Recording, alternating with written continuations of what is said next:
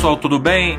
MRN Podcasts apresenta mais um Conexão MRN analisando o Flamengo dentro das quatro linhas. Eu sou Diogo Almeida e hoje vamos falar sobre Jorge Jesus, treinador contratado para a vaga de Abel Braga e que vai assumir o comando do Flamengo já nesta pausa para a Copa América. Expectativa que seja apresentado em Brasília já antes do jogo contra o CSA.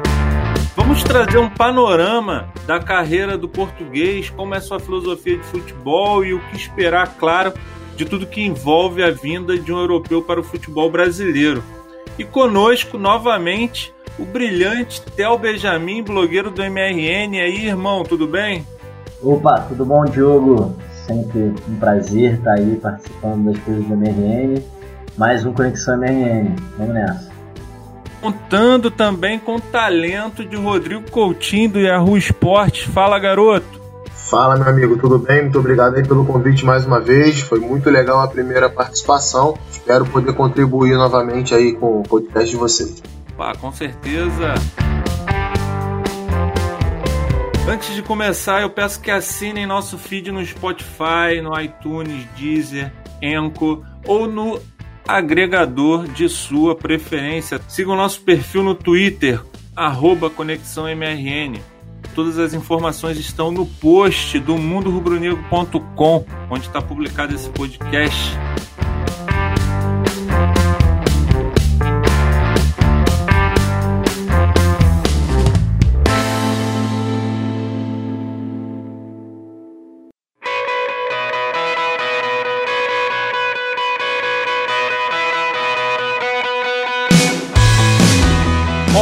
Começar falando um pouquinho, Theo, Rodrigo, sobre a biografia do Jorge Jesus. Eu fiz uma síntese aqui. Jorge Jesus começou sua carreira no futebol profissional, de fato, em 1973, como jogador do Sporting, clube que também jogou Virgolino Jesus, seu pai. O futebol, portanto, já estava no sangue de Jorge Jesus, né? Pelo Alviverde de Lisboa, entrou em campo apenas 12 vezes e chegou até a marcar um golzinho, mas acabou por peregrinar sem muito sucesso por 12 clubes em 17 anos. Mas nove destes anos na primeira divisão do futebol português. Então, assim, não teve uma carreira como jogador muito brilhante, não. Estreou como treinador em 1990 no pequenino Amora Futebol Clube. E JJ foi bem, levando da terceira para a segunda divisão e dali comandou uma série de clubes pequenos do futebol lusitano, mas sempre subindo aos poucos o seu patamar. Felgueiras, União Madeira, Estrela da Amadora, Vitória Guimarães, Moirense, Unirense, União Leiria, Belenenses, até chegar ao Braga em 2008, onde de fato chamou a atenção da crítica e do continente, até quando na Liga Europa colocou os bracarenses nas oitavas, sendo eliminado pelo Paris Saint-Germain. Com um bom trabalho no Braga, garantiu sua chegada ao gigante Benfica, onde marcou época. Foram seis temporadas, três títulos portugueses, uma taça de Portugal e ganhou, nesse período, todas as taças da liga que disputou nos encarnados. Mais do que títulos, JJ representou o reerguimento benfiquista após quase 20 anos de domínio do Porto no futebol português. Ainda com o Benfica, foi vice duas vezes da Liga Europa. Um título internacional, portanto, é quase uma obsessão para o português. Havia muita expectativa quando voltou para o Sporting em 2015, agora como treinador, claro. Após três anos, seu trabalho nos verdes e brancos não rendeu o aguardado título do Campeonato Português, mas não deixou de ser elogiado pela imprensa esportiva do país. No segundo semestre de 2018, rumou para o mundo árabe, onde treinou o Al Hilal e venceu a Supertaça Arábia Saudita do mesmo 2018. Em maio deste ano, já desligado do Al Hilal, fez um tour pelo Brasil, Surgiram então especulações que estaria acertando com o Vasco da Gama e depois seria com o Atlético Mineiro. Assiste no Independência a frustrante derrota do Flamengo de Abel Braga diante de um Atlético com um a menos desde o primeiro tempo. Balançando no cargo, Abel Braga descobre que o Flamengo pretendia demiti-lo quando o Brasileirão parasse por causa da Copa América e havia rumores que apontavam para um acerto do mais querido com Jesus. Abel Braga joga a toalha e acusa a direção rubro-negra de traição. E de fato, o presidente Landim acerta contrato de um ano com Jorge Jesus diante de uma imprensa dividida, uma imprensa brasileira, entre apoiar o carismático Abelão e elogiar a ousadia e inovação do Mengo ao buscar o treinador mais vitorioso de Portugal dos últimos 10 anos. Eu gostaria de começar, portanto, com vocês, Theo, Rodrigo, saber como é que vocês receberam a notícia de Jorge Jesus no Flamengo? Bom, eu, eu, eu gostei muito dessa, dessa contratação do Flamengo porque eu acho que é uma, de uma certa forma, é uma tentativa de sair do óbvio, né? Não que, como a gente até falou no outro podcast, não, não acho que novamente a diretoria do Flamengo tenha dado um passo pensado. Né? Foi um passo que apareceu. Uma coisa que passou na frente do Flamengo, ah, o Jorge Jesus foi pretendido pelo Vasco, pelo Atlético Mineiro, o empresário certamente estava oferecendo a vários clubes do futebol brasileiro, a gente sabe como funciona esse tipo de coisa. E aí o Flamengo olha, ah, o Jorge Jesus, a gente pode sair de uma mesmice e tudo mais, já que o São Paulo está em, em, alta no Santos, vamos trazer um técnico de fora também. Certamente não foi pensando no estilo de jogo dele, naquilo que ele poderia oferecer. Mas enfim, isso é uma outra história que a gente pode entrar nisso um pouco mais para frente. É, para responder a tua pergunta de uma forma mais geral, é, eu vejo com bons olhos. Acho que ele pode se enquadrar assim dentro do Flamengo, dentro daquilo que ele oferece como treinador, de montagem de equipe, é, o que ele traz de experiência, de relacionamento com um grupo de jogadores, mas como qualquer técnico, e quando vem de fora, isso é mais forte ainda, ele vai precisar de um tempo, ele vai ter que se adaptar ao futebol brasileiro, a todas as diferenças que existem culturais entre Brasil e Portugal, entre América do Sul e Europa, com relação ao futebol, e aí a gente pode falar de uma série de coisas, relacionamento com a torcida, com os jogadores, enfim, tem muita coisa que a gente pode tratar é, para falar sobre essa vinda do Jorge Jesus ao Flamengo. É, cara, eu gosto também, gostei do nome da contratação. É, para não ficar chovendo no molhado, não repetir tudo que o Rodrigo já falou, acho que a única coisa que me incomoda um pouco é o contrato de um ano, né? Eu acho que o Flamengo estava prontinho, enfim, talvez não no meio da temporada, mas é, pelo que o Flamengo vem construído nos últimos seis anos, a gente estava pronto para trazer um treinador que fosse mudar o paradigma do Flamengo e talvez até mudar o paradigma do futebol brasileiro é, no longo prazo. Então eu queria um cara que viesse pensando no longo prazo. Não acredito que seja a cabeça do Jesus, mas para o que a gente tem, para as possibilidades que a gente tinha na mesa, gostei, acho empolgado. Eu não entendi muito bem esse contrato de um ano, né, cara? Cara, eu acho que é claro que o trabalho precisa de tempo e quanto mais tempo, melhor dá para amadurecer, mas um ano dá para fazer bastante coisa também. Né? Ainda mais se você vem com um paradigma diferente, com, enfim, modelo de treinamento diferente, com ideias diferentes, esse conhecimento muitas vezes fica nos profissionais daqui, né, na comissão técnica permanente do Flamengo, no centro de inteligência, nos próprios jogadores. Então eu acho que é uma contribuição sim. O que me parece, e aí posso estar totalmente enganado, é só uma especulação, mas me parece que esse contrato de um ano é porque ele almeja um grande contrato na Europa daqui a um ano, o que não significa que vai se concretizar, ou seja, não significa que ele vai sair do Flamengo daqui a um ano. Mas acho que ele quer dar esse salto na carreira para ir para um grande centro. E aí muita gente fala, né? Ah, se ele fosse bom mesmo, ele tinha proposta da Espanha, da Alemanha, da Inglaterra.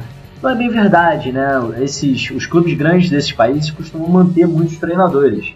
Então é difícil aparecer uma vaga para treinar o Arsenal, para treinar o Chelsea, para enfim, para treinar o Bayern de Munique. Não é tão simples assim, né? É, e aí o que eu imagino é que ele esteja vendo as portas se fecharem nessa temporada e daqui a um ano ele tenha a possibilidade de uma saída, né? O que não significa que ele não vai renovar no Brasil com o Flamengo caso o convite não venha de um grande time da Europa. Pois é, imagina, imagina o cara que tinha o sonho de treinar o Manchester United na década de 90. Teve que esperar 20 e tantos anos Verdade, lá na Europa não tem a rotatividade que aqui tem, né? Que o cara espera seis meses ele já tem uma vaga aí no, no, no, Flamengo, já tem uma vaga no São Paulo. Enfim, a rotatividade não é tão grande assim. E a verdade é que normalmente esses clubes buscam, né? Os clubes das maiores ligas buscam treinadores que estão se destacando muito. Né? Então é difícil dar o salto de Portugal direto para um clube grande da Inglaterra, da Espanha ou da Alemanha. Vamos ver, vamos Mas ver. ele traz o auxiliar João de Deus os preparadores Mário Monteiro e Márcio Sampaio e investiu também com Evandro Mota. Coutinho, você acha que é, o Jorge Jesus consegue passar uma filosofia, consegue deixar um lastro no futebol, no departamento de futebol no, do Flamengo? Não só títulos e tudo mais, mas também processos? Olha, eu, eu acho que vai depender muito dos profissionais do Flamengo também, né? Porque é, para um treinador que vem de fora do país, né? Aí tem todo esse tempo de adaptação que eu falei, ele precisa tatear onde ele está pisando, sabe? É, é, a gente, às vezes, por estar no Brasil, a gente não tem uma noção, por exemplo, como é que deve ser para o Jorge Jesus entender o que é jogar contra uma Chapecoense na Arena Condá, sabe? O que deve ser para o Jorge Jesus entender o que é jogar contra um Botafogo no estádio Newton Santos. É, eu digo isso em termos de estilo de jogo, em termos de é, representatividade para o clube. Não vamos esquecer que há pouco tempo o Rueda passou no Flamengo e por mais que tenha feito, deixado ali um bom trabalho, né, conseguiu recuperar principalmente a moral dos jogadores, fazer um time um pouco mais cascudo naquela, naquela ocasião, ele teve alguns equívocos também né, que foram muito criticados, de escalar algumas equipes mistas em jogos importantes, é, de não dar o devido valor. Por exemplo, eu lembro muito bem de um jogo, é, o Flamengo e Botafogo no, no estádio Newton Santos, pelo segundo turno do Campeonato Brasileiro de 2017, é, que o Flamengo perdeu por 2 a 0 para o Botafogo, um time misto e com uma atuação um pouco desleixada, sabe, sem tanta motivação assim. E na entrevista coletiva ele próprio transpareceu essa ideia de que aquele jogo não era tão importante para a temporada do Flamengo e aquilo gerou umas críticas. Então, isso tudo é, depende da forma como, como o cara vai. o tempo que o cara vai demorar para entender. E depois desse processo, aí sim ele começa a implementar a filosofia dele, é, o que ele gosta no dia a dia, a relação interpessoal que tem que existir dentro da comissão técnica. É importante que os funcionários do Flamengo, da comissão técnica fixa do Flamengo, eles sejam receptivos a isso. Não adianta você se ah, aqui no Brasil é assim ou é assado. Não. A partir de agora é do jeito que o chefe da comissão técnica, que é o treinador, quer. Então não tem por que ficar batendo de frente ou fazer picuinha, enfim. É, não, não dá pra gente dizer se isso vai de fato acontecer, porque é, só quem está lá dentro pode falar. Mas é, tudo isso é muito importante. Esses pequenos detalhes que às vezes não são tão tratados, num dia a dia fazem uma baita diferença, porque isso passa para os jogadores, passa até para os dirigentes também. Né? Se esse ambiente interno da própria comissão técnica não for todo mundo 100% dentro da mesma ideia, da mesma filosofia, isso acaba atrapalhando. Sim, mas eu acho que ele pode chegar. É, ele é um cara que tem uma personalidade muito forte. Lembro bem de uma entrevista que ele deu quando ele treinava o Sporting, assim que o Wendel, o volante que foi revelado pelo Fluminense chegou ao esporte, é, perguntaram sobre ele, até porque o Wendel saiu muito bem do Brasil, ele estava bem no Fluminense quando ele foi pro esporte. E aí a imprensa portuguesa, vendo alguns jogos dele no Brasil, perguntou se ele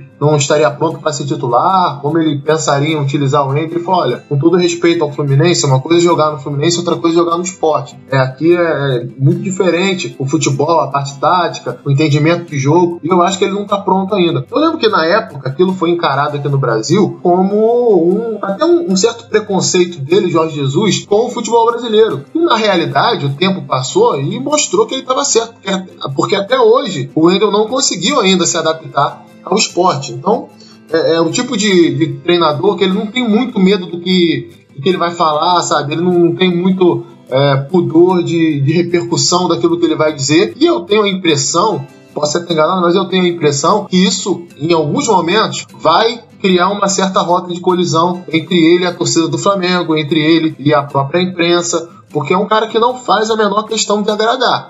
Ele fala aquilo que tem que falar inclusive de jogadores publicamente. Né? Não foram poucas as vezes. Basta, tem um documentário sobre ele no YouTube, né? Se você pesquisar no YouTube, você acha. Então, não um documentário, mas uma reportagem, um programa de Portugal fazendo uma reportagem sobre a forma como ele lida no dia a dia, que eu não lembro de cabeça o, o link, senão eu falava aqui exatamente o caminho para todo mundo ver. Mas é só, não, não é tão difícil de achar, não. Jogar o nome dele no YouTube, é, documentário ou especial, uma coisa dessa assim, que o pessoal consegue achar rápido. É, a forma como ele lida. É um cara bem exigente com os jogadores, então vai depender de tudo isso, né? A gente sabe muito bem que a relação do, do jogador brasileiro com os técnicos no, no Brasil ela é muito paternalista. Né? E de uma certa forma a torcida encampa isso, a própria imprensa, em sua grande maioria, encampa isso. Na Europa é bem diferente. Em alguns clubes, o treinador sequer fala com os jogadores no dia a dia. Né? Ele fala nas preleções e fala durante os jogos no vestiário. É, às vezes ele nem dá o treino, ele só olha o treino. Quem dá o treino é o, o técnico adjunto, né? Que eles chamam lá em Portugal, que é o auxiliar técnico, que é, são os preparadores físicos e tudo mais. Então, é, eu acho que vai depender de tudo isso. Vai haver um certo choque de cultura assim no início. Você me lembrou o caso agora mais recente do Sampaoli, que tomou uma saravada aí do Palmeiras 4 a 0 para ele é uma coisa, é só um jogo comum, né? Pro, pro Santista é um, é um jogo que não pode perder de jeito nenhum. Não, é, e tem um, tem outro detalhe que é importante também, que, por exemplo, ele, nesse jogo contra o Palmeiras, por exemplo, ele deixou de fora do time, ele tem essa cultura de rodar a equipe. O Jorge Jesus nem tanto, mas o São Paulo sempre teve isso, né? Em todos os trabalhos dele, ele sempre fez muito isso. O Jesus faz de uma forma normal, como os técnicos europeus fazem, de preservar alguns jogadores, de mexer de acordo com a característica do adversário, mas o São Paulo é um pouco mais revolucionário nisso. Ele, nesse jogo do Palmeiras e Santos, ele deixou de fora os dois jogadores que, tecnicamente, talvez sejam os melhores do, do elenco do Santos. Rodrigo e o Jorge, lateral esquerdo revelado pelo Flamengo, que vinha jogando muito bem. Então, é é aquele negócio, cara. Aqui no Brasil, a nossa cultura ela é imediatista e resultadista. É, em outros países, não que isso não aconteça, também acontece. Mas talvez haja um entendimento maior daquilo que o treinador pensou em fazer. E não adianta a gente se iludir, cara, e achar que aqui vai ser diferente. Se o Flamengo jogar mal, perder um jogo, é, passar uma sequência de jogos sem apresentar um bom futebol e ele estiver mexendo no time, você pode ter certeza que muita gente vai dizer: ah, mas também ele não repete o time, ah, mas muda toda hora. E às vezes isso não é tão é, primordial assim. Tem que avaliar se o modelo de jogo está sendo o mesmo. Às vezes o time muda, o esquema tático muda, mas o modelo de jogo é o mesmo. E aí há uma coerência maior até do que o, do que o esquema tático e a escalação em si. A importância de um treinador europeu no Brasil, na atual conjuntura, se o Jorge Jesus chegar no Flamengo depois da parada e vai mal, ah, logo os especialistas, que eu considero na verdade superficialistas, vão apontar e vão falar: tá vendo? Falaram tanto que precisavam de um europeu para ensinar a gente o futebol, o cara não entende nada. Se deixasse o Abel e aí complica, né, irmão? O Flamengo teria ido longe. O outro lado da moeda, né? É, Diogo, eu, eu não tenho a menor dúvida de, de que os caras vão pedir a Abel, vão continuar é, elogiando e pedindo. Se perder, vão falar que era para ter mantido o Abel. Se ganhar, vão falar que o Abel já tinha preparado a base, a estrutura para o cara vir e ganhar.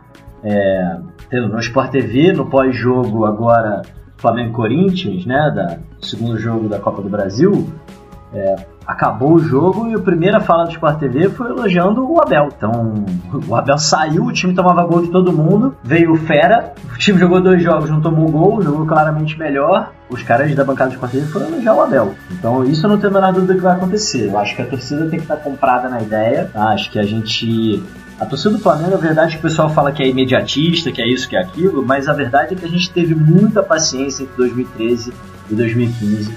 Muita paciência. A gente teve muita paciência com o Rueda também na chegada dele.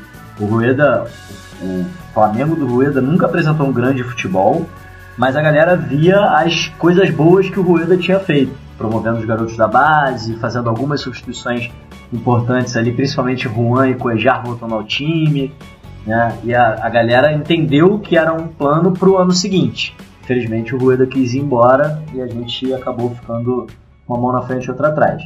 Mas eu acho que a torcida vai ter que ter esse tipo de paciência para tentar entender as ideias do cara. Agora, é entender o momento que o Flamengo vive, né? O Flamengo está com pressão que construiu isso nos últimos seis anos. A galera está esperando realmente um time que jogue o que vale, né? Acho que isso é importante. E aí, cara, tem um ponto importante que você tocou, que eu acho legal destacar, que é essa coisa da, da superficialidade da análise, né? A gente aqui assiste todos os jogos do Flamengo, acompanha o Flamengo no dia a dia, lê todas as notícias, conhece todos os jogadores. E às vezes demora semanas ou até meses para você identificar algum padrão, para você entender algum mecanismo específico do time que está dando errado, etc. E aí a gente trabalha, trabalha, pesquisa, tal. A mídia de maneira geral assiste melhores momentos.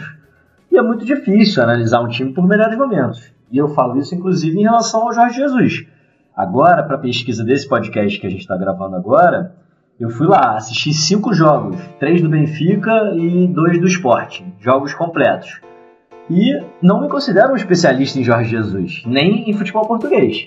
Acho que dá para falar um pouco aqui o que, o que é possível esperar dele.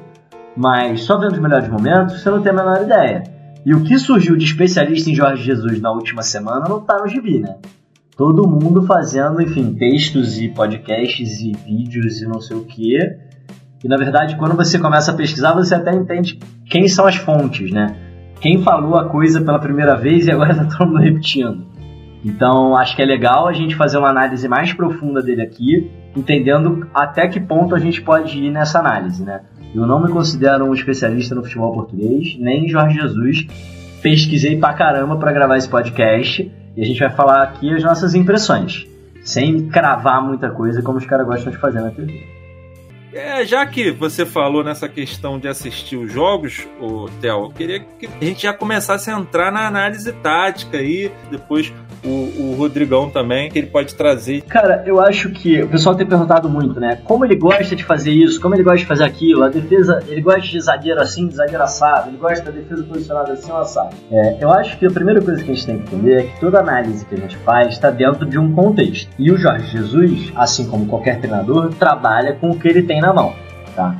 Então, a gente está aqui analisando o Jorge Jesus dentro do Campeonato Português nos times do Benfica e do Esporte, que não necessariamente é o ideal dele de jogo. O Guardiola, quando chegou na Alemanha, por exemplo, ele ficou totalmente obcecado pelos contra-ataques, porque os times alemães contra, contra-atacavam de uma maneira que ele nunca tinha visto e não conseguia compreender muito bem. Então ele ficou duas temporadas praticamente fissurado em como bloquear os contra-ataques dos adversários alemães. Quando ele chega na Inglaterra, ele faz uma primeira temporada boa, mas não espetacular, e no final da, da primeira temporada ele fala, cara, eu preciso adaptar o meu jogo para entender o funcionamento da segunda bola na Inglaterra, porque aqui a segunda bola é muito importante, muito mais do que na Espanha e na Alemanha. Então, quando a gente está falando do Jorge Jesus, a gente está falando dele dentro de um contexto que é o futebol português. Eu acho que é um ótimo contexto para a nossa análise, porque me parece, não sei se o Rodrigo concorda, mas que o futebol português é bem parecido com o futebol brasileiro aqui, de clubes, do Campeonato Brasileiro. Tem muita bola longa, muita confiança em meias e atacantes habilidosos que vão para dentro dos zagueiros, então é sempre a tentativa de gerar desequilíbrio para ter um contra um o ponta contra o lateral, o atacante contra o zagueiro. Não tem tanta intensidade no jogo quanto a Inglaterra ou a Alemanha. Então eu acho que Portugal nos dá um bom pano de fundo para a gente analisar o que, que ele pode trazer aqui para o Brasil. Dentro disso, a primeira conclusão que eu chego é que ele é um treinador adaptável. Tá? Todo mundo está falando desse 4-1-3-2. Né? Os times dele jogam assim? Sim, jogam, mas nem sempre. Ele, ele já jogou com o Losango no meio, já jogou com duas linhas de quatro, já jogou até no 4-2-3-1, enfim. É, o time varia. E aí, a gente também tem que entender o contexto do Benfica, que é um time que compra barato para vender caro. Então, a história do Jorge Jesus no Benfica é a história de um time bem sucedido que sempre no final da temporada vendia o seu melhor ou os seus dois melhores jogadores. Ele tinha que se readaptar. Ele chega na primeira temporada, por exemplo, e monta o time nesse tal desse 4-1-3-2, né? O time é Kim no gol, aí Maxi Pereira, que é tipo um Pará uruguaio, na lateral direita, Luizão e Davi Luiz na zaga, Fábio Coentrão na lateral esquerda. Ravi Garcia, esse primeiro volante que fica na frente da zaga, Aí nessa linha de três ele tem Ramires pelo lado direito, Aymar centralizado e Di Maria pelo lado esquerdo. Na frente, Saviola, Javier Saviola, famosíssimo nosso querido argentino, e Oscar Cardoso, que é aquele centroavante altão paraguaio. É, e o time vai muito bem, campeão português logo na primeira temporada. Só que ele perde da primeira para a segunda temporada Ramires e Di Maria. E, porra, no meio campo que tem Ravi Garcia, Ramires, Aymar e Di Maria, ele perdeu aí toda a intensidade do time dele. E aí começa a próxima temporada com um cara chamado Carlos Martins, que tinha jogado oito jogos só na temporada anterior. Ele entra no lugar do Ramírez. E ele contrata o Nico Gaetan, que é um argentino muito bom de bola, excelente, pro lugar do Di Maria. Mas é um cara diferente do Di Maria. E dá errado. Ele começa a temporada na, na a segunda temporada dele, nos primeiros quatro jogos ele tem uma vitória e três derrotas. Ele ajusta o time, mudou a formação, passou a jogar no 4-4-2 com duas linhas de quatro. O Eduardo Salvio, que é um argentino, um meia-direita, ponta argentina, entra no lugar desse Carlos Martins. O time passa a jogar com duas linhas de quatro e aí ele tem em 17 jogos, nos próximos 17 jogos do Campeonato Português, ele tem 16 vitórias e uma derrota. E a única derrota foi para o Porto, que acaba sendo campeão. Então ele, soube se adaptar ali às circunstâncias. De ter perdido Ramires e Di Maria, ele consegue encontrar uma solução ali com é, Eduardo Salvio e Nico Gaetan, que são jogadores totalmente diferentes. No ano seguinte, ele encontra o Axel Witzel, que é aquele volante belga. E aí ele entra com o Axel Witzel no lugar do Aymar. Então esse 4-1-3-2 já tinha virado 4-4-2 e agora é um 4-4-2 mais é, forte, né? Mais posicionado ainda para ganhar a bola aérea no meio campo tal, porque ele tem o Witzel, que é um cara grandalhão, ao lado do Ravi Garcia no meio campo, e aí Nico Gaetan aberto de um lado e do outro lado, ele, ele perde o Eduardo Salve, né? Que estava só emprestado, o Salve foi embora nessa temporada. Nico Gaetan vem jogar do lado direito. E do outro lado ele traz o Bruno César, que agora está no Vasco, né? Jogou no Corinthians.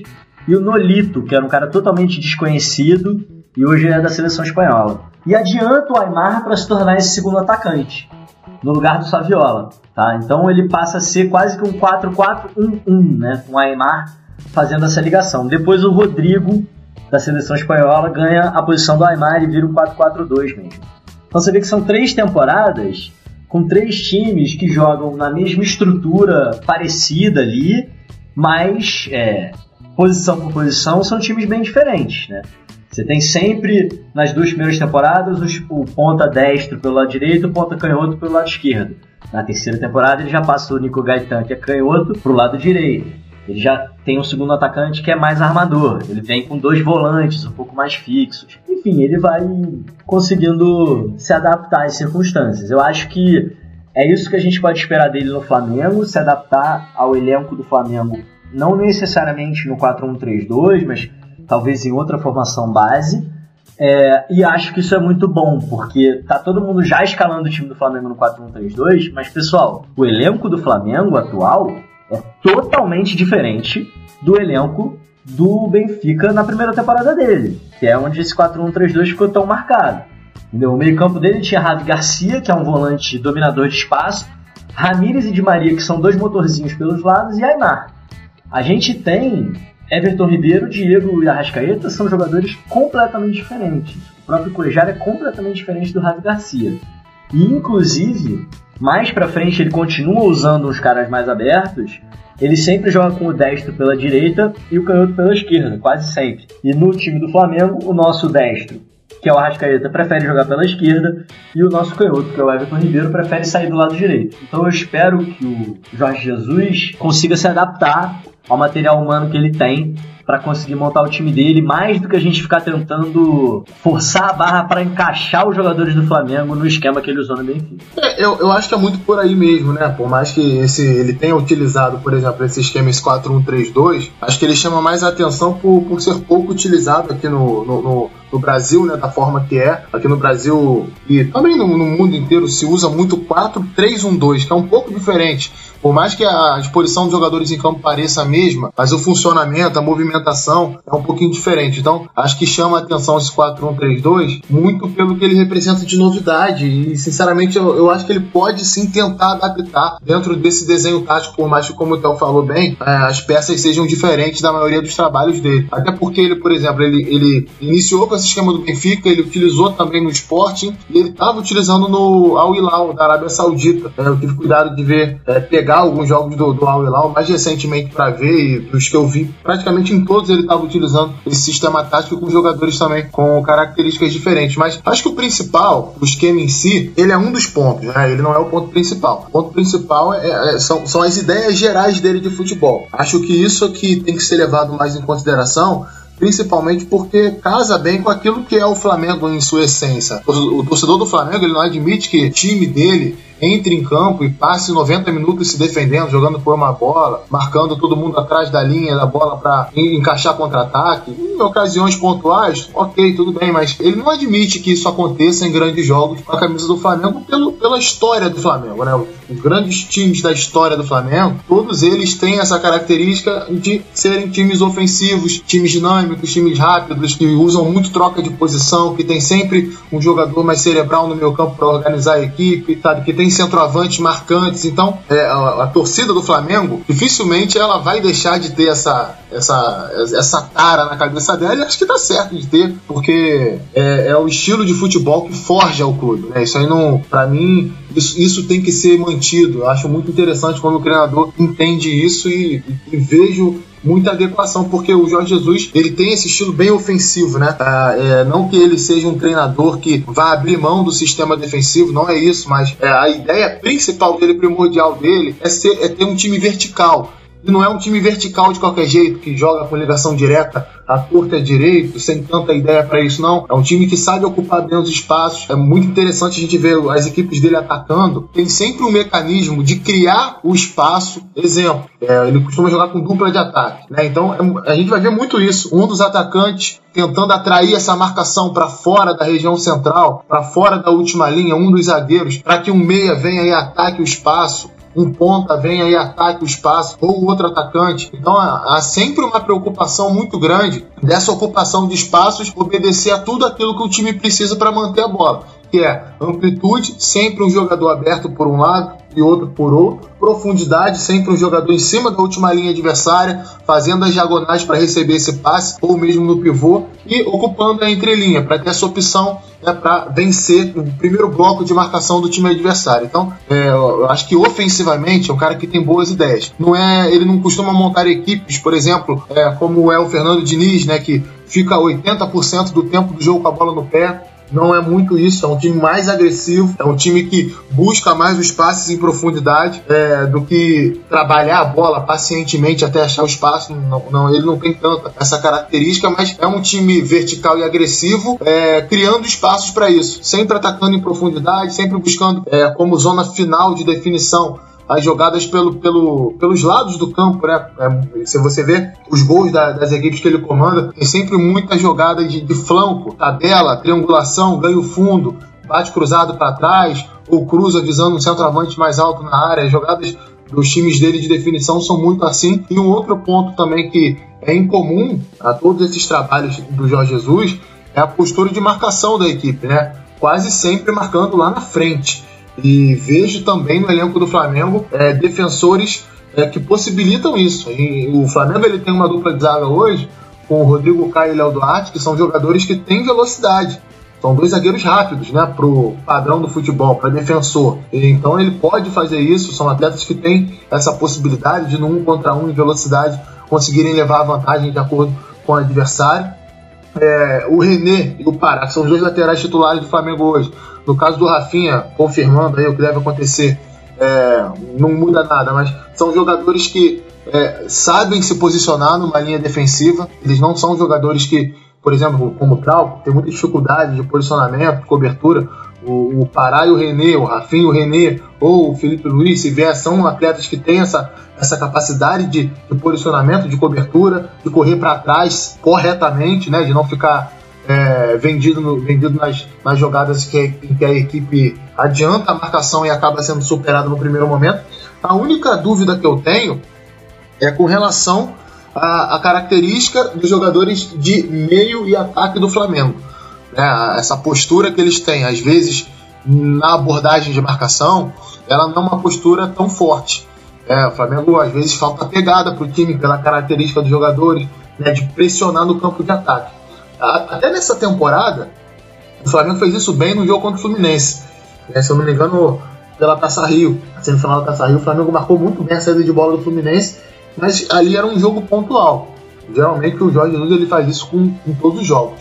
É, pelo que eu, de tudo que eu vi na carreira dele, né, acompanhei bastante o, o Benfica com ele, é, alguns jogos do Sporting também, e vendo agora mais recentemente o, o Al Hilal, é, ele, ele, ele não abre mão disso. É, isso é uma coisa meio que inegociável. Acho que o jogo dele, até por essa intensidade, por essa velocidade, passa muito por esse comportamento, porque parece que não, né? Mas as diferentes fases do jogo, o seu comportamento para defender, ele influencia no seu comportamento para atacar, é porque é, é uma coisa de, de, de, de ânimo mesmo em campo, né? Você não pode, ah, vou defender mais ou menos e vou atacar a todo vapor, porque essa mudança né, de, de ritmo ao longo do jogo, ela, ela não é tão simples de você conseguir. Então é uma coisa que ele pede. Sempre o ritmo muito alto, sempre muita intensidade, muita concentração. É, é um treinador que geralmente as equipes dele marcam por zona, né, não tem muito encaixe individual, você não vai ver jogador, por exemplo, acompanhar o, o adversário que cai no setor durante um longo espaço do campo, né?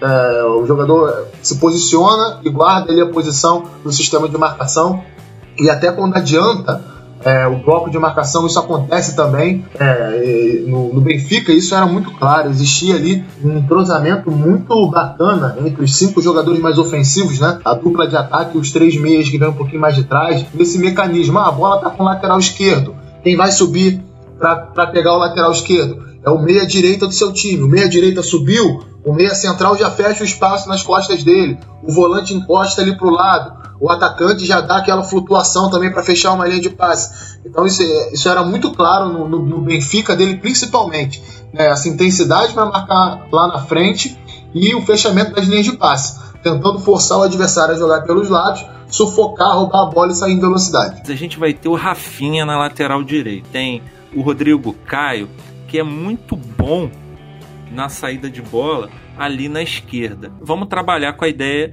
da manutenção do René. Ele conseguiu de forma regular para bom, para bom é, fazer essa saída de bola do time do Flamengo no passado.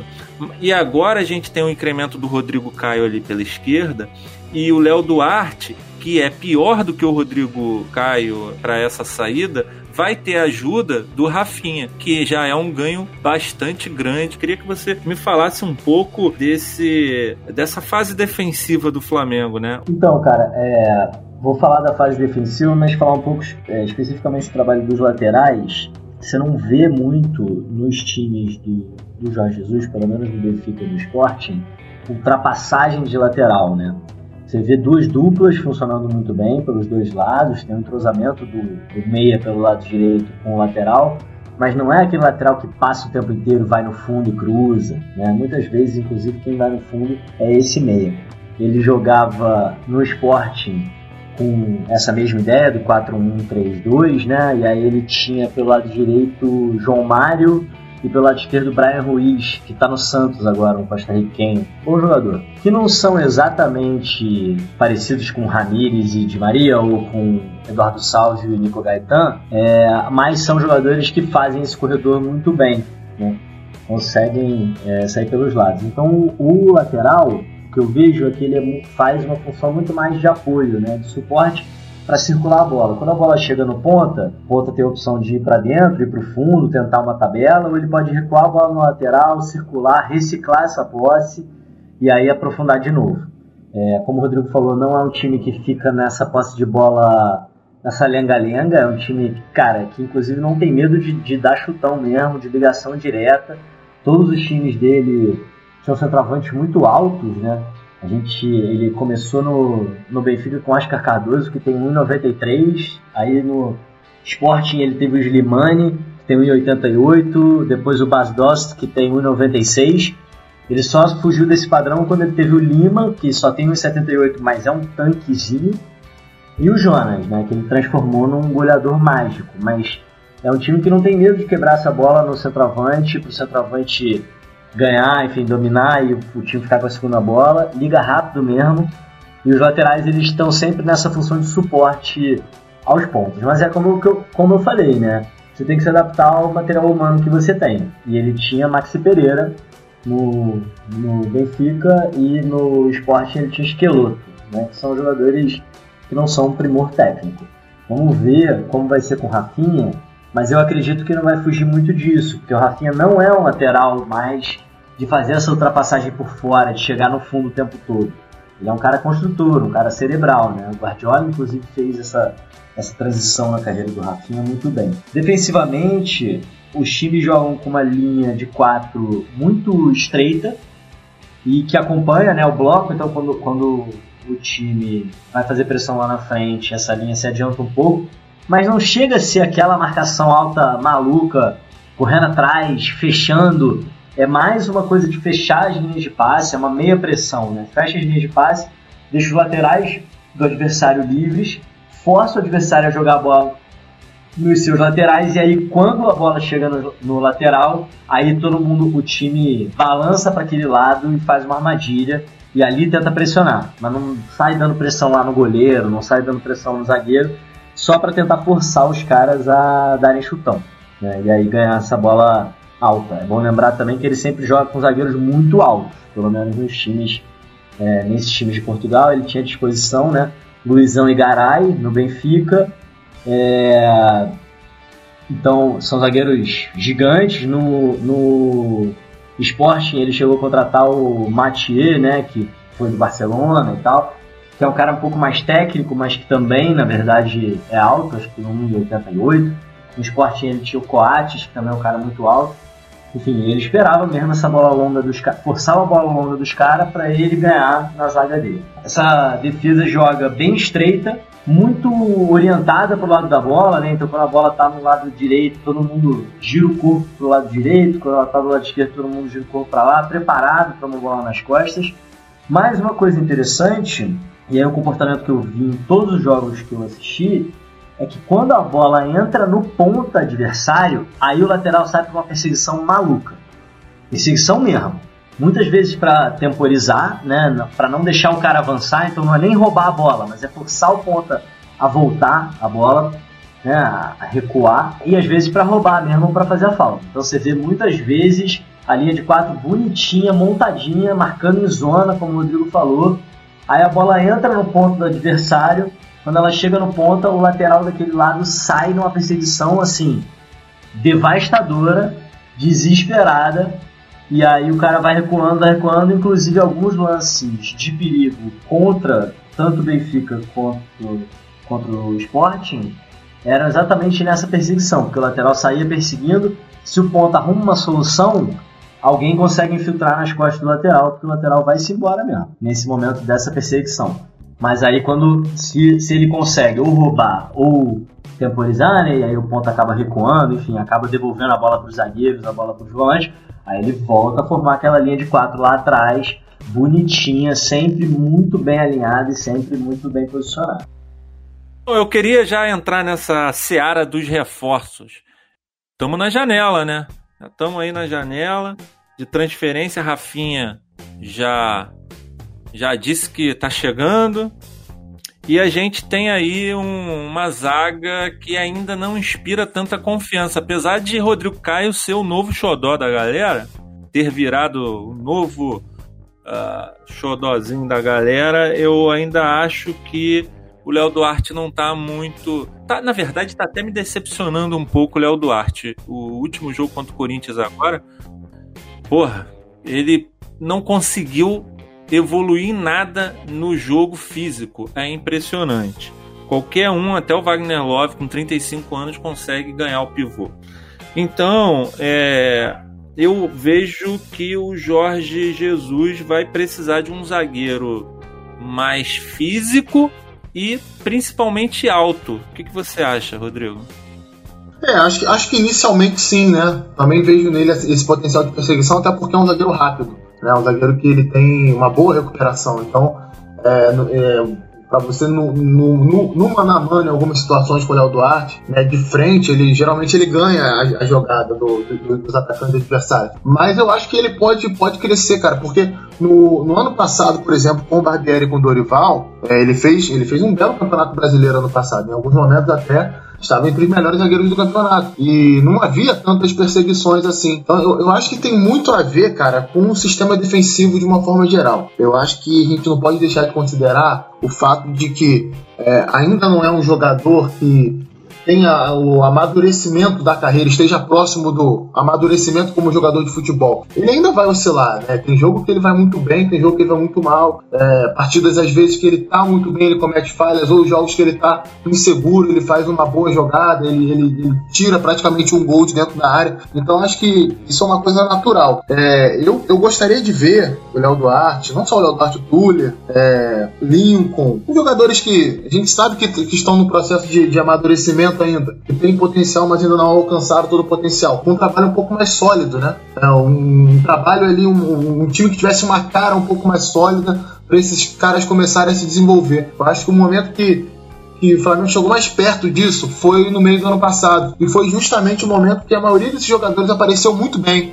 É, aqueles a, a, a, a, aparência inicial é, era que eles tiverem, tivessem dado um salto de qualidade. Acho que tem, tem a ver com essa parte coletiva, assim, por se tratarem de jogadores que ainda estão em, em amadurecimento. A partir do momento que o cara olha e vê ele está dentro de um contexto que ele entende quais são as funções dele dentro daquele contexto ali, tá vendo as coisas funcionarem, ele automaticamente ganha, ganha rendimento, ganha confiança e pode crescer de, de desempenho. Uma coisa que, é, pegando esse gancho, Rodrigo, uma coisa que me me interessa é pensar nesse outro zagueiro, ou enfim, na zaga do Flamengo, a partir das funções dos zagueiros, né? Porque é engraçado que às vezes as pessoas entendem que existem vários tipos de atacantes, né? Existe um atacante mais alto, que ganha bola aérea, tem o cara que faz pivô, tem o cara mais rápido, etc. Mas zagueiro às vezes a gente trata como se fosse um bicho só.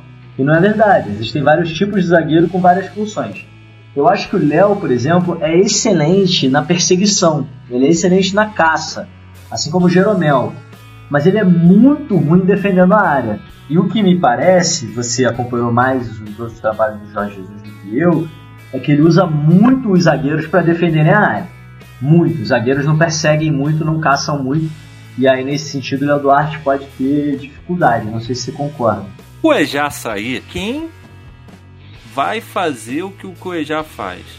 Vocês acham que o Pires consegue substituí-lo à altura ou o Flamengo vai ter que ir no mercado e trazer um jogador? E que jogador é esse que o Flamengo precisa trazer para se dar bem com o Jorge Jesus? Olha, eu, eu acho que se o Cuejá sair, o Flamengo vai ter que ir no mercado sim, porque se pretende uma, uma substituição à altura, dentro do elenco hoje não tem. Pires da Mota não é esse jogador, ele não tem a. Eu não vejo ele com características próximas ao Cuejá. É, talvez na parte defensiva eles, eles tenham algumas similaridades, uma boa capacidade de cobertura, né, intensidade na marcação, pegada, um contra um dos dois é muito forte defensivamente, mas na parte ofensiva são muito diferentes. Né? O Cuejá é um, um volante que ele muda de direção com facilidade, ele bate muito bem na bola, né? ele tem uma, uma, uma, visão de jogo muito apurada, inicia bem as jogadas. O Cris Mota não é exatamente esse jogador. O Jamota é um volante é, de cobertura, um volante é, para ganhar a segunda bola no meio, de imposição no meio campo. Ele, tecnicamente, ele não é um horror, mas ele também não tem é, uma, uma, capacidade próxima do Cuejar. O Hugo Moura, talvez com o tempo, se aproxime daquilo que o Cuejar é. Nesse momento ainda não. É um jogador que é, não, tem a mesma, não tem a mesma mobilidade do Cuejar? Não tem. Acho que nunca vai ter, até porque é um cara mais alto, mais forte, né? Tem uma estrutura óssea muito mais larga do que o Cuejar. Mas é um volante de muita qualidade no passe, é um cara que se posiciona muito bem na frente da área, que marca bem. Então acho que com o tempo ele pode chegar perto do que o Cuejar está sendo para o Flamengo. Ronaldo também não vejo um cara com a, a, mesma capacidade de leitura de jogo que o Cuejar tem. Ronaldo é bom tecnicamente, mas carrega muito mais a bola, né? tem uma, uma dinâmica até um pouco diferente de movimentação do Cuejar e defensivamente, principalmente, ele não dá é, a mesma força de marcação do Cuejar dá. Então, é, olhando para o elenco do Flamengo hoje, não tem ninguém que possa substituir. E olhando para o mercado, para alguém chegar e substituir a altura de imediatamente assim é muito difícil, cara. Não é uma coisa que. Acho que se o torcedor do Flamengo tá pensando que, ah, temos dinheiro, o Cuejar vai embora e contrata outro. Não é bem por aí, não. É só lembrar o, do próprio Cuejar. É, como ele chegou no Flamengo em 2016, ele chegou como titular, inclusive, no time do Muricy Ramalho. Tudo bem que não teve uma sequência tão grande, era um período de adaptação, isso tudo a gente tem que considerar. Mas é, o Cuejar de hoje não é nem sombra daquele Cuejar de, de 2016, que em alguns momentos até parecia um pouco indolente, né? Parecia um pouco acomodado com a situação de reserva no Flamengo, só com o passar do tempo que ele foi evoluindo e foi crescendo. De cabeça, cara, sem fazer uma pesquisa como deve ser feito, mas de cabeça, rapidamente eu lembro do, do Merria, que foi também colombiano, que foi titular da, da, do Atlético Nacional na disputa da Libertadores de 2016. Se eu não me engano, hoje o Merria está jogando no futebol paraguaio. Acho que ele está no Olímpia do Paraguai. É, é, um volante que tem é, veio características próximas ao Cuejar, mas rapidamente, assim, talvez o Rafael Carioca, assim, nos melhores momentos dele na carreira, tenha chegado próximo também. Tá jogando no Tigres do México agora, mas é, qualquer um desses dois ou qualquer outro, se vier para a vaga do Cuejar, vai precisar de um tempo de adaptação. Isso aí é uma coisa normal. Ainda acho que o Cuejar não vai sair, mas enfim, vamos ver o que vai acontecer. Eu acho que vai ter que ir no mercado se ele sair. Mas aí a pergunta que eu faria é se o Jorge Jesus vai querer um cara com a característica do Cuejar ou um primeiro volante com outra característica. Porque no Benfica ele teve Rabi Garcia, depois ele teve Matite e no Sporting ele tinha o William Carvalho, são jogadores muito diferentes do Cuejar. Então talvez ele prefira ter esse volante mais alto, mais dominador de espaço, que lembra mais o Vitor Cáceres, que jogou aqui no Flamengo, do que o Cuejar. Então, talvez ele não vá buscar no mercado um cara com as mesmas características. Entendeu? Talvez ele tenha que buscar um cara com características diferentes. Pelo menos nos outros times dele, ele sempre tinha um volante bem fixo na frente da zaga e que tinha essa característica muito mais domínio de espaço, é, corpulência, do que essa mobilidade do Cuejar. E o Hugo Moura é assim, né? O Hugo Moura é um pouco assim. É assim. É assim. Mas o Jorge Jesus não gosta muito de base, não, né? Já deu pra ver que ele não gosta muito de usar base, não. Então, a gente pode pensar no Arão agora também, né? O que que é esse segundo volante pro Jesus? É, no 4-1-3-2 não existe essa figura do segundo volante, né? Ele usou o Aymar centralizado durante um tempo nesse 4-1-3-2, que é um meia, né? O Aymar é um meia argentino. Bem, o pessoal deve lembrar dele, Pablo Aymar, famosíssimo. É um meia leve, rápido, enfim, uma, muito mais criativo do que qualquer outra coisa. E no esporte ele usava o Adrian Silva, que aí já é um cara um pouco mais volante, mas é um volante mais organizador. Eu compararia mais com o Ronaldo do que com o Arão. Não é exatamente igual ao Ronaldo, mas assim, se tivesse que comparar com algum jogador do elenco do Flamengo, compararia mais com o Ronaldo do que com o Arão. E no Benfica ele chegou a ter o Axel Witzel, né? Que aí é uma outra coisa, é um volantão também, um segundo volantão mais forte de, de pegada, de ganhar bola aérea, porque ele tinha o Matite, que jogava por trás dessa linha de meio campo e é um baita armador, né? Jogando de frente com a bola no pé, Matite é tipo um quarterback de, de futebol americano, né? Ele é que liga o time, ele que escolhe por onde o time vai atacar. Além de ter 1,90m igual. fala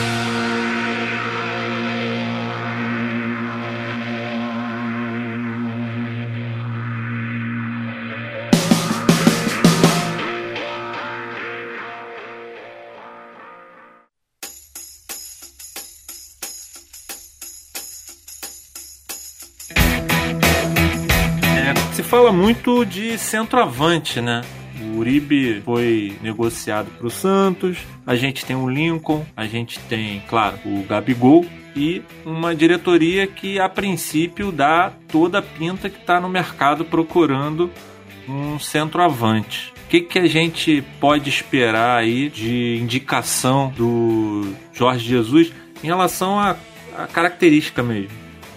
É, eu acho que a tendência, ele, não sei se imediatamente, mas a partir do momento que ele se interar um pouco mais sobre o elenco, acho que ele vai pedir um camisa 9 um pouco mais é, com característica de, de bola aérea né, de, jogo direto, porque é, eu acho até que falta isso ao, ao, elenco do Flamengo, né?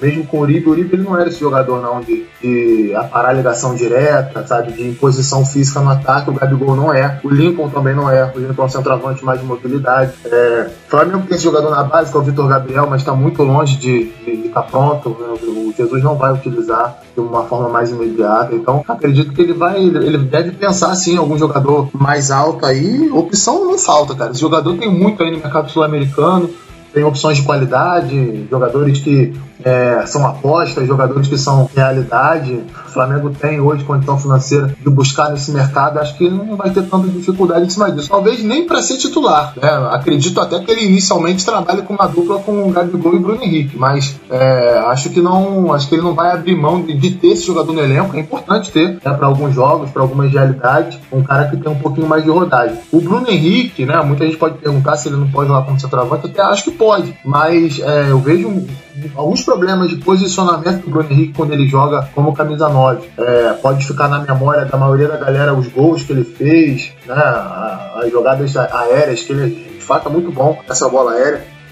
mas é, ser um camisa 9 mais posicional e gere esse jogo né, pro time é, é, é um pouco diferente disso. Não é só isso, sabe? É você saber jogar um pouco mais sem a bola também, acho que falta isso ao Bruno Henrique quando atua nessa função, é, saber fazer bons pivôs, o Bruno Henrique não consegue fazer isso quando joga como camisa 9, acho que uma das carências do elenco do Flamengo é isso. É claro que se a gente for pensar no futebol brasileiro de uma forma geral, o torcedor de outro clube pode até falar, ah, mas pô, você tá maluco. O Flamengo tem o Lincoln, tem o, o Gabigol, tem o Bruno Henrique, é, o, tem o Vitor Gabriel como bom cara da base. O Flamengo se desfez do Uribe. Pô, o Flamengo não precisa, mas é, mais uma vez, tentando trazer para a realidade que se pensa do Flamengo hoje, principalmente torcida, que é disputar tudo, né, que é ser superior em todos os campeonatos, você precisa ter jogadores com diferentes características e vejo isso faltando hoje no elenco do Flamengo. Assim como, por exemplo, um segundo homem de meio com, com mais capacidade de gestão de jogo, né, de organização. Acho que isso falta ao Flamengo. E não, não é de agora, desde o ano passado isso acontece. É, ou talvez um meia reserva, central, que seja mais cerebral também, sabe? São, são coisas que são lacunas, características que eu vejo em falta no, no, no elenco do Flamengo. Perfeito, Rodrigo. Inclusive, é, essa que, o que você falou que é necessário um elenco com jogadores de diferentes características. Isso faltou diversas temporadas ao Flamengo.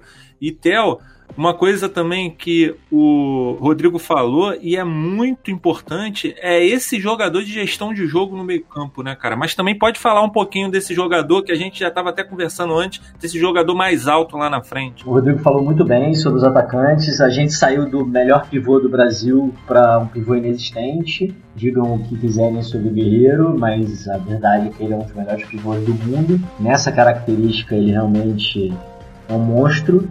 E hoje, tanto Gabigol quanto Bruno Henrique são fracos nessa, nesse tipo de jogada, né? O Henrique até é bom finalizando de cabeça, apesar de eu também não gostar dele é, como nove único, né, fixo. Mas ele é bom finalizando de cabeça, ele consegue dar a casquinha e muita bola, mas o Flamengo não fica com a bola, né? E aí é uma característica do, do Jorge Jesus, como eu falei, acho que ele é bem adaptável. A gente vê o elenco vai mudando e ele vai mudando o jeito do time jogar mas tem algumas características, né? É, os zagueiros sempre muito altos, experientes, o, o, sempre um centroavante muito alto. Então, no Sporting ele tinha o Slimani, que fez uma temporada absurda, uma temporada realmente que não existe. E aí foi vendido, e aí ele trouxe o Bas Dost, que é um alemão, é um alemão não, um holandês, que fez 93 gols nos primeiros 123 jogos pelo esporte, tá? Só que ele nem toca na bola, ele é só um finalizador. 30% dos gols dele foram dentro da pequena área, pra você ter noção. Ele é um cara de 1,96m que dá essa referência lá no ataque pro time do esporte, né? O Flamengo realmente peca nessa, em inglês os caras chamam de profundidade do elenco, né? Você ter jogadores com várias características, você poder mudar um jogo. E aí, trazendo para o meio-campo, como você disse, é, eu acho que falta isso. O Diego, em tese, é o controlador de ritmo nesse time do Flamengo, mas ele não é, né? Ele carrega demais a bola, enfim, ele ainda é um pouco frágil jogando de costas, então ele não consegue dar o ritmo de jogo. Por incrível que pareça, ele conseguiu transformar no esporte o William Carvalho num bom controlador de ritmo. Eu, pessoalmente, acho o William Carvalho horroroso, tá? Aquele volante português é, muito alto que joga ali na frente da zaga. E eu achei ele muito fraco, mas ele era o cara que recebia essa bola de frente e ligava para os laterais, e ligava para os pontas. Então pode ser que ele passe a aproveitar um pouco mais o passe do Cuejar. Eu acho que é subestimado esse passe em saída de bola do Cuejar é um pouco subestimado no Flamengo. Ele raramente faz ligações um pouquinho mais longas.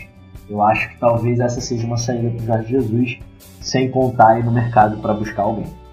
A gente já está chegando na parte final. Eu queria que vocês fizessem as considerações finais. Nessas considerações também abordassem um pouco a questão de ter um treinador europeu no Brasil. Eu sei que a gente abordou isso de forma quase total, assim, em determinadas análises, mas sempre salpicando, né? Mas agora eu gostaria que vocês falassem um pouco mesmo de um sentimento de ter um, um treinador europeu trazendo uma relevância para o Flamengo, que seja pelo menos só em Portugal, porque agora a gente já percebe que os jornais, a imprensa portuguesa vai cobrir o Flamengo. Né? O Flamengo ter condição de ir lá na Europa e trazer um treinador que ele saiu do esporte como um dos 20 melhores pagos do mundo, né? Então a gente tá trazendo um treinador que até o ano passado era de fato top. Não adianta ficar dizendo, ah, mas ele nunca treinou o Chelsea. A gente já abordou isso, já falamos sobre isso no início do podcast, mas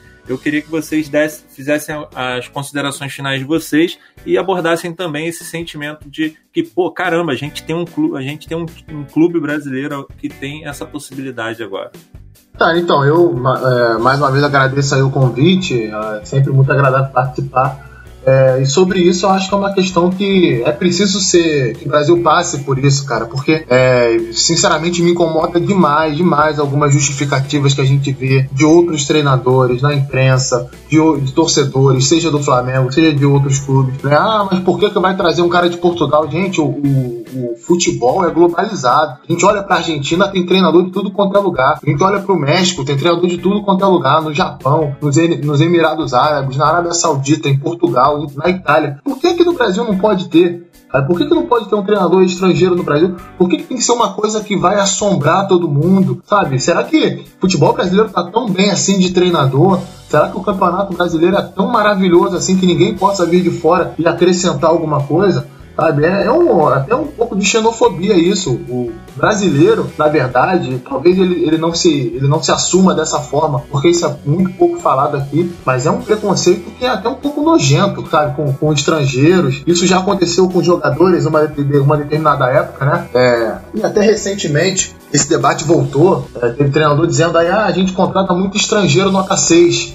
Cara, se tiver um estrangeiro nota 6 um brasileiro nota 5 no seu elenco, vai jogar o estrangeiro nota 6. Como se só os caras de seleção pudessem vir jogar no futebol brasileiro, sabe? É uma questão do, do pessoal voltar um pouquinho para a realidade, sabe? Até mesmo nesse caso do Jorge Jesus, é uma coisa que a gente tem que refletir. É, concordo, era sim um dos treinadores importantes da Europa ah, mas por que, que não treinou o Chelsea? Ora, porque são muitos treinadores bons na Europa. Talvez ele já possa ter tido uma proposta para treinar o Fulham, para treinar o Birmingham, para treinar o West Bromwich, e para ele não era interessante. Ou você acha que um treinador português prefere treinar um time que vai lutar contra o rebaixamento no futebol inglês é, a treinar um Boca Juniors da vida, um River Plate, um Flamengo, um Palmeiras, um Corinthians, sabe? É o tipo de coisa que é, eu não consigo encontrar uma outra explicação. É preconceito e pouco raciocínio. Se o cara parar 10 minutos para pensar logicamente, ele vai ver que a ideia que ele tem na cabeça está completamente errada.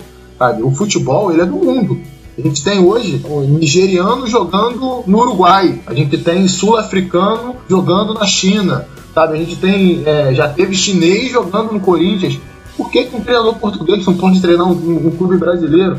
É, sabe, é uma coisa que, sinceramente, isso até me irrita um pouquinho, porque é, são discussões que não levam é, a lugar nenhum. É um nada, você passa discutindo nada. Tem muita gente que, que fica debatendo sobre esse assunto durante um século. Não se fala do que é principal, que é a capacidade do cara.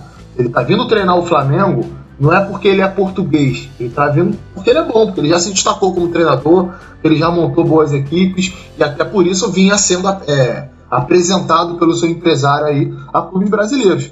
É, se você trouxesse, sei lá, um espanhol, um francês, um japonês que não tivesse destaque em lugar nenhum, aí tudo bem, a gente poderia estranhar. Mas não nesse caso. É um cara que vem, vem respaldado por bons trabalhos e por um histórico muito positivo na carreira. Sim, cara, vamos lá. Eu acho muito importante. Eu acho que para tudo sempre tem um primeiro, né? É, já houve reserva de mercado em muitos mercados, já houve inclusive segregação nas escolas, nas universidades, né? inclusive segregação racial, etc. E aí, em algum momento, tem que ter o primeiro. Eu acho muito positivo para o futebol brasileiro o Flamengo trazer esse cara. Eu concordo totalmente com o Rodrigo. Acho que é muito fácil olhar para isso hoje. Quais são as principais ligas do mundo hoje? Já na Inglaterra, os seis maiores times da Inglaterra são treinados por seis treinadores de cinco nacionalidades diferentes. Tá? Isso quando era o Wenger no Arsenal, eram seis nacionalidades diferentes. O Bayern de Munique fez um plano de, de renovação, fez um plano de reconstrução que passou por um holandês, depois por um alemão e depois por um espanhol, e agora está na mão de um croata. Isso aí é totalmente normal no mundo hoje, e aí eu acho muito bom o Flamengo fazer esse movimento. Concordo com o Rodrigo, ele não está vendo porque ele é português, ele está vendo porque é bom. E aí eu acho muito bom ser um português, porque acho que é um cara que já fala a nossa língua.